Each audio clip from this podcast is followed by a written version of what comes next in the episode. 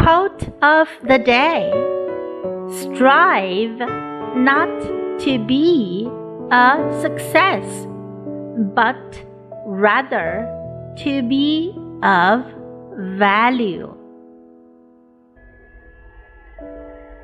By Albert Einstein. 不要为成功而奋斗，而要为有价值而奋斗。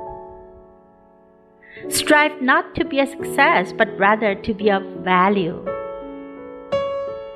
Word of the day strive, strive, 奋斗。